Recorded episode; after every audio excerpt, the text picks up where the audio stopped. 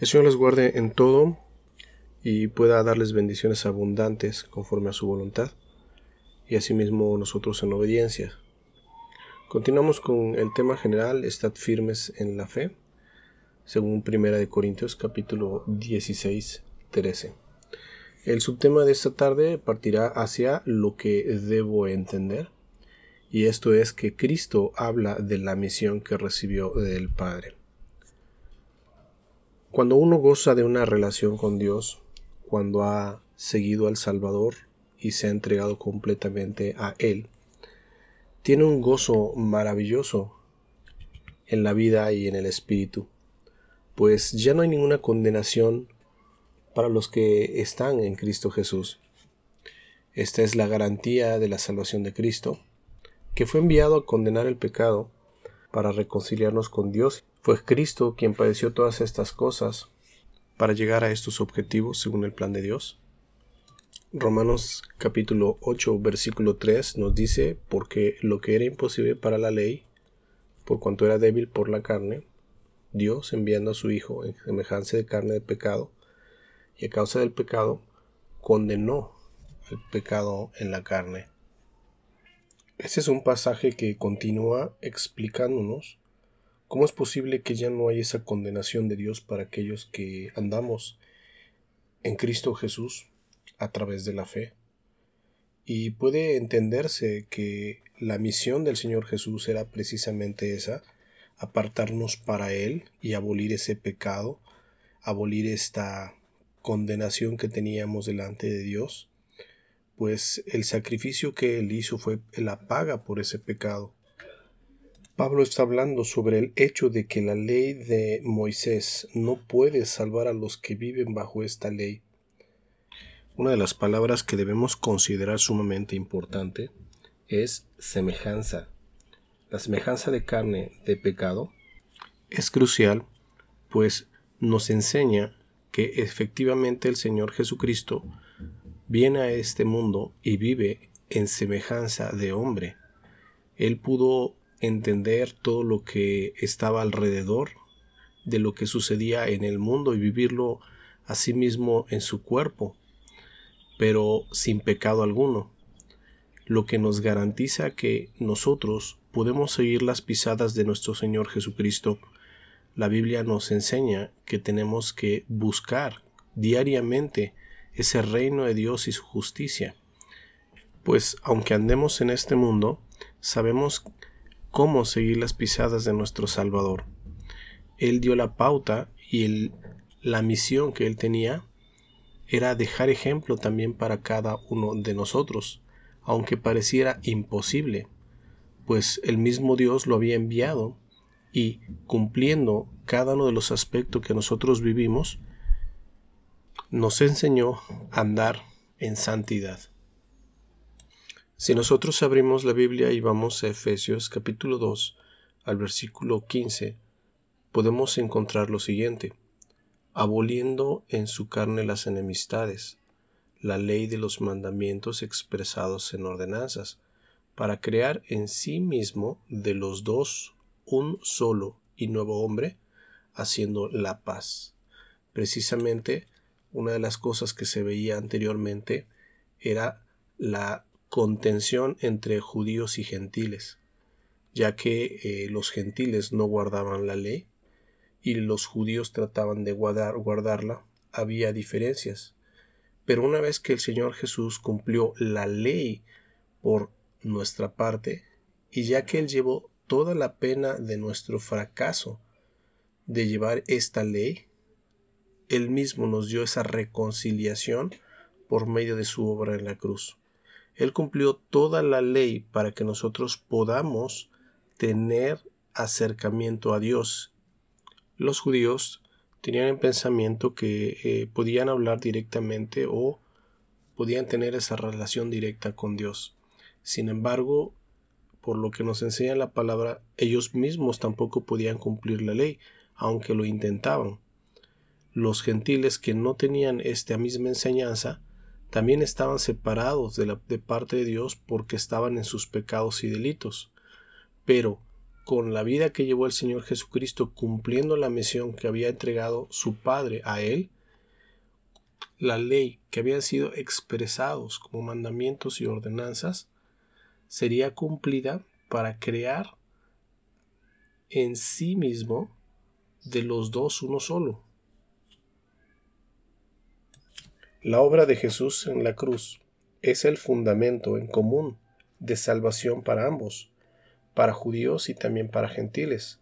Por lo tanto, no hay más una pared que divida a estas dos agrupaciones, pues Jesucristo se encargó de derribarla por completo.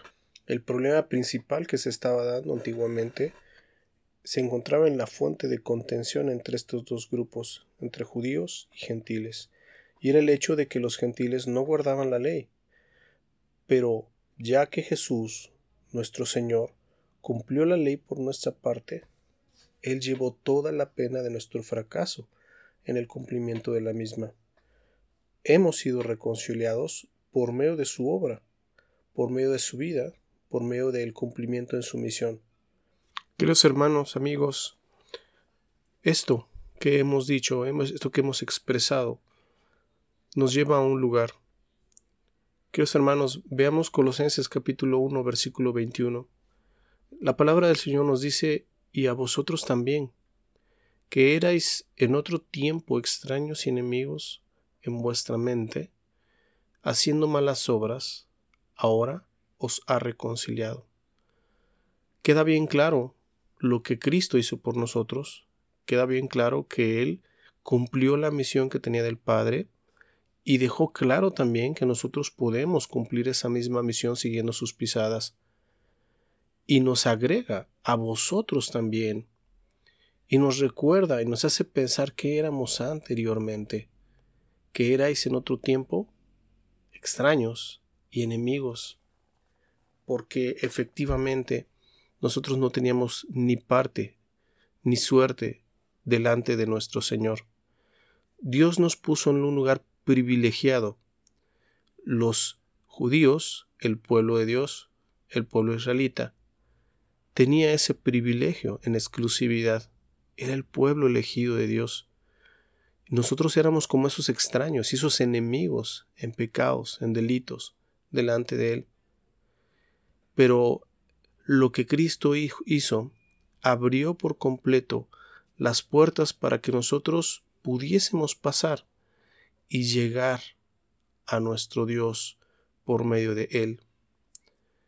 Nosotros hacíamos malas obras, nosotros éramos hombres pecadores que día a día contemplaban sus hechos en la maldad, pero cuando conocimos a nuestro Señor Jesús, cuando hemos entendido lo que hizo por nosotros, ahora, dice la Biblia, el Señor Jesucristo ha reconciliado. La palabra reconciliación debe tener un sumo peso en cada uno de nosotros, porque ser reconciliado es nuevamente tener una relación que se había perdido y la nuestra con Dios estaba, estaba sumamente quebrantada. Al pertenecer al linaje de Adán, nacemos siendo extraños delante de Dios. Luego, como individuo, cada uno de nosotros elige el aceptar y abrazar el ser extraño con nuestras malas obras, con nuestros malos pensamientos, con nuestras malas acciones. Pero también significa que una vez que somos de Jesucristo, de nuestro Señor Jesucristo, ya no seremos más extraños para Dios. La diferencia entre un creyente y un no creyente no es solamente el perdón.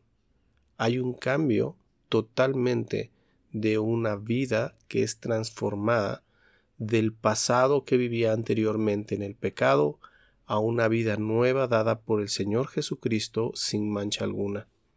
Tenemos que vivir en esa santidad apartados para Dios, porque la respuesta de Dios al problema de esta alineación con la reconciliación inicia por el trabajo de la cruz, pero continúa con el resultado de esta obra reconciliadora de Dios, con un propósito, Dice la palabra, para presentaros santos y sin mancha e irreprensibles delante de Él.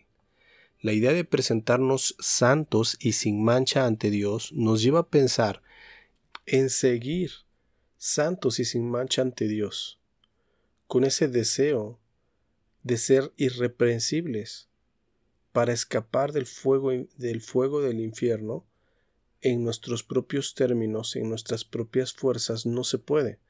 Solamente se necesita esa cruz de nuestro Salvador continua, es decir, tomando la cruz que está delante de nosotros y que hagamos lo que nos corresponde apartándonos de pecado.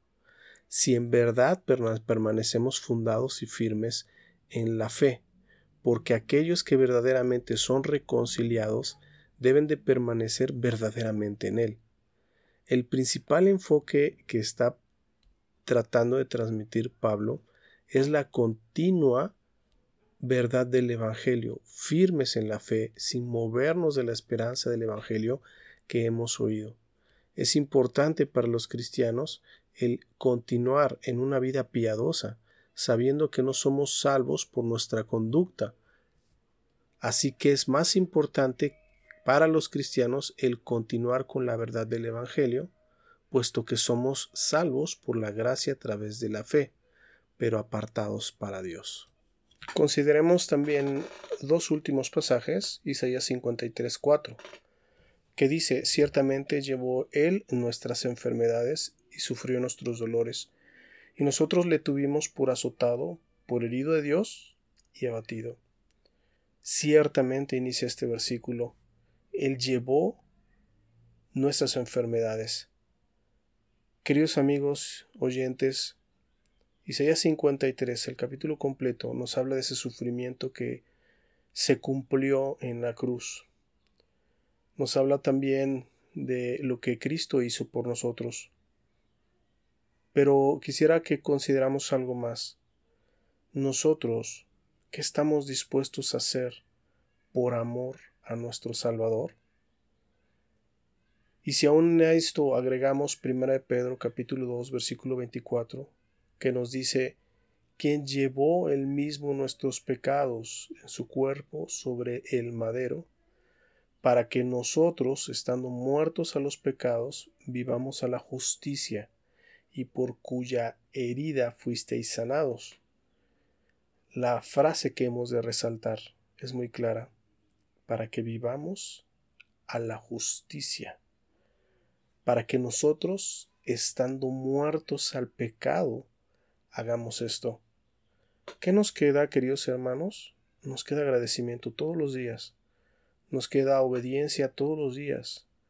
Nos, nos queda hacer la voluntad de Dios, aun cuando nuestro cuerpo tal vez no quiera.